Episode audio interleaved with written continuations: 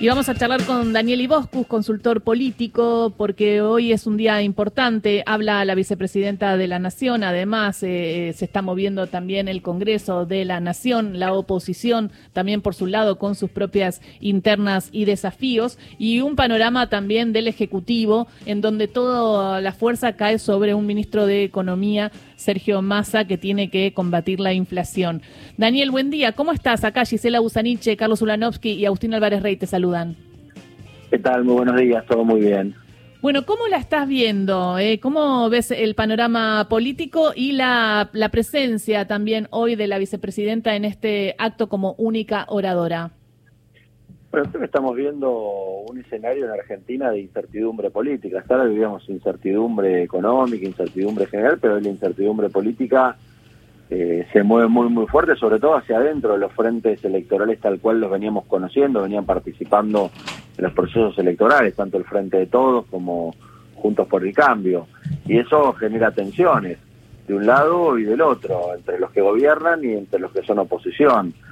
Y fundamentalmente en escenario de incertidumbre política, lo que marca es que en la proyección presidencial, como pasa en algunas gobernaciones, eh, está para cualquiera, ¿no? Y la sociedad está observando sin tener interés por la política, pero observa y empieza a definir liderazgos, posicionamientos, y por eso es lógico que vamos a vivir seis meses, de día siete, fundamentalmente hasta el mes de mayo, junio, cuando se van este, los, los cierres de listas y frentes electorales, de una atención mucho más hacia adentro que hacia afuera hasta que se configure el tablero electoral. Eh, pero en el frente de, en el frente de todos quien más mide o quien tiene una fuerza importante es la es la vicepresidenta, pero claro que tiene esta imagen también negativa, ¿no? Que entonces es eh, la, pregunta es si con Cristina eh, alcanza, pero es sí, es, es la es la máxima exponente. En cambio en la oposición hay distintos, puede llegar a ser Larreta, puede llegar a ser Bullrich, puede llegar a ser Macri, pero quizás no tiene el mismo peso que del otro lado del frente de todos la única líder que Cristina. ¿Cómo lo ves vos? Bueno, en primer lugar no hay ninguna duda que la líder indiscutida del frente de todos es la vicepresidenta Cristina Fernández de Kirchner. Para eso tenemos que tratar de traducirlo tan rápidamente a lo electoral, porque ahí empiezan a, variarse y a cometer errores, ¿no? Mm. Nosotros no estamos solamente de imagen positiva y negativa, de cuánto mide para la elección. Acá son posicionamientos y liderazgos que a medida que este embudo que, que termina y se cierra el día de, presentación de listas, se toman definiciones políticas. Y esas definiciones, eh, claramente, los que lideran son los que tienen la lapicera. Eh, después habrá que ver si se quieren poner ellos mismos, se apuntan a ganar, cómo llegan, si quieren sumar, como en su momento fue eh, el, experimento de Alberto Fernández, el experimento en términos de, de que surge la propia Cristina Fernández de Kirchner la decisión de, de ponerlo como presidente para ganar y que con lo propio no alcanzaba. Eh, habrá que ver en el frente juntos si, si Mauricio Macri, quien parece querer retomar y, ser el, el, que esté sentado en la cabecera de la mesa, quiere ser o apunta a ganar también y a generar consensos. eso es lo que iba a estar en negociación y, y en discusión. Y sí que pueden surgir nuevos liderazgos.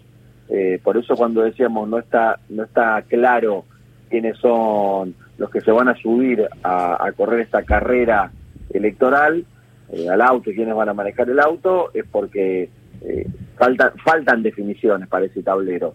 Lo que a mí me parece interesante hoy por hoy es la consolidación de liderazgo, la consolidación de posicionamientos con respecto a la sociedad. Y es mucho más importante mirar quiénes te siguen que quiénes tienen imagen negativa en esta etapa, porque eso es el caudal político propio en la Argentina con tantos y esta fragmentación de liderazgos, eh, lo más importante es tener primero tu base propia para poderte sentar y analizar cómo seguir hacia adelante en el proceso electoral. Daniel, y, dentro de ese marco, Agustín te saluda, ¿cómo te va? En, dentro de ese marco que, que, estás describiendo, digo, si Cristina hoy anuncia una candidatura, ¿sería correcto o pensás que es prematuro o pensás que todavía no es tiempo. Pensando en esto que vos decías, no hay una clara conducción, pero veremos quién es eh, el candidato. Ahora Cristina ya gastó el truco de poner al candidato. Eh, no, sé si, si podrá repetir ese mismo truco, por eso te pregunto si crees correcto eh, un anuncio de una candidatura hoy, por ejemplo. No, yo, yo creo que Cristina ya es candidata sin necesidad de anunciarlo, con lo cual para qué lo anunciaría, ¿no? Okay. Es como que está fuera de tiempo. Lo que lo que lo que digas hoy por ahí dentro de seis meses tenés que decir totalmente lo contrario. Recordemos que estamos en sociedades volátiles, tenemos que salir un poco de el, microclima nuestro que vivimos todos los días, sino mirar qué pasa en el mundo, cómo se comporta la sociedad. Hay patrones comunes frente a los fenómenos políticos. Y en base a eso me da la sensación que, que la vicepresidenta lo que va a seguir estando es ponerse en la escena pública, que durante un tiempo largo eh, mantuvo un perfil bajo. Entonces, cuando levanta un poquitito el perfil, que es lo que haría cualquier político en cualquier momento, eh, pareciera que ya es candidata. Y creo que ella también debe disfrutar Juega con eso, claro. con ese juego, ¿no? Creo que, que se siente cómoda en ese lugar, eh, que hablen de ella, creo que una de los mejores, las mejores estrategias que está implementando es que todo gire en torno a ella, todos hablen de ella sin, sin necesidad de que ella se pronuncie con una candidatura, con pequeños gestos, con una gorrita, con un comunicado, con un tuit. Claro, eh, con, con, una con una frase que se puede interpretar libremente, voy a hacer lo que tenga que hacer para que gane el peronismo, ¿no? Esa frase que dice Cristina. Y, Daniel, te quería preguntar también, venimos de dos procesos electorales que en Argentina siguió con intensidad, uno de Brasil y, y el otro en Estados Unidos. Y claro, uno antes analizaba todo, pasaba por la pandemia, ¿no? Entonces la cuenta era más o menos sencilla, todos los oficialismos que van a elecciones ejecutivas pierden, pero de repente uno ve que en Brasil ya el oficialismo no pierde tan fácil, que en Estados Unidos el oficialismo hace una excelente elección en contra de los pronósticos de algunos encuestadores, se terminó el, síndrome pandémico para analizar eh, las elecciones. ¿Crees que el año que viene se va a votar sin esa sombra de la gestión en pandemia?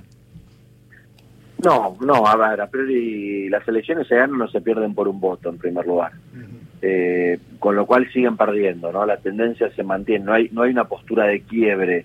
Eh, sí es cierto que estamos en una etapa post pandemia, ¿no? De eso no hay ninguna duda. Eh, y, y, que se vienen nuevos tiempos y nuevas posibilidades.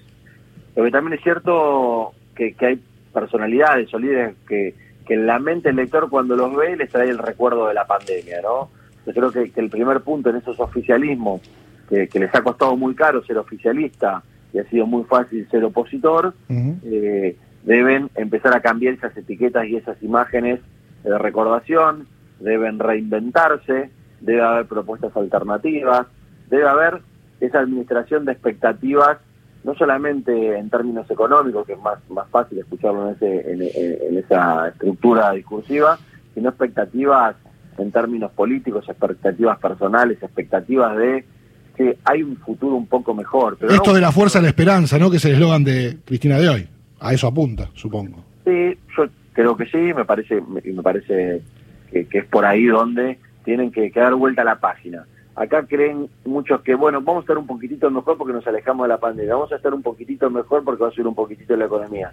Yo creo que vamos a estar mejor si hay, hay, hay cambios bruscos, ¿no? En determinados temas tiene que haber cortes fuertes de olvido de lo que pasó en términos de, bueno, di vuelta a la página, ya está, pasó, tengo un proceso por delante, cuáles son las expectativas, quién me representa, a quién escucho, y siento que eh, quiero, porque hay, una demanda, no solamente en la Argentina, esto es en toda la región, de líderes con mucha más fuerza, líderes con mucha más presencia. ¿Esto quiere decir autoritarismo?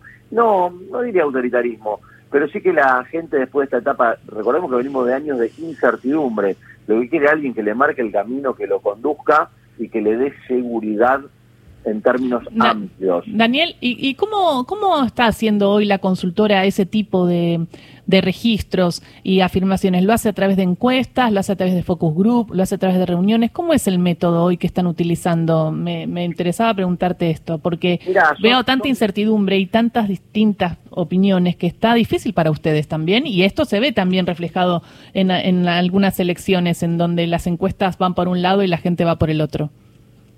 Sí, son distintos mecanismos.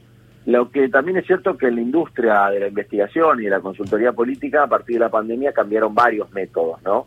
A nosotros hace tiempo atrás me decían hacer un focus group en Zoom y decían, están todos locos, esto va a ser imposible. Y la verdad que hoy, eh, pudiendo hacerlos presenciales, se hacen todos de manera virtual porque la gente se siente más cómoda, más rápido, más operativo, se libera más porque tiene otra persona al lado, sacas Mm. cosas mucho más jugosas. eh, pero hay una multiplicidad. Mira, creció mucho algo que se desconfiaba que era lo online. Y lo online es lo que más está pegando. ¿Qué es lo online? No es que te mando una encuesta por, por internet. ¿eh? No. Lo online es la segmentación y perfilados de la sociedad, quiénes están dispuestos a participar, cómo encontrás tu base que sea representativa para que la encuesta no se equivoque en definitiva. Eh, y bueno, eso, eso empieza a funcionar cada vez mejor, pero te diría que lo, lo cualitativo, lo cuantitativo, la telefonía celular, ya no tanto la telefonía fija que, que tiene desvariación, y después son mix de, de metodologías donde vos cruzás datos, ya sea telefónico, sea celular, sea online o sea presencial. Hay, hay mucha mezcla eh, para llegar a una conclusión en un estudio.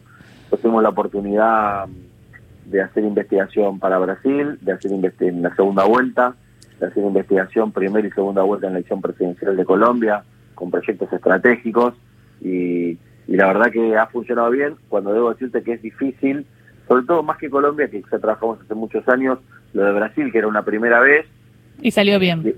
sí, que quien nos contrataba eran, eran Muchi- empresarios de Estados Tengo- Unidos, Sí. y, y que pudimos, recibiendo en inglés la demanda, teniendo que ir a buscar en, en portugués e La respuesta, me imagino. análisis, Tengo que. fue complejo. Sí, me imagino. Daniel, tengo que dejarte que viene el informativo, pero muchísimas gracias por esta charla con Radio Nacional y en cualquier momento volvemos a hablar. Muchas gracias a ustedes, un abrazo grande. Daniel Iboscus, consultor político. Daniel Iboscus, consultor político.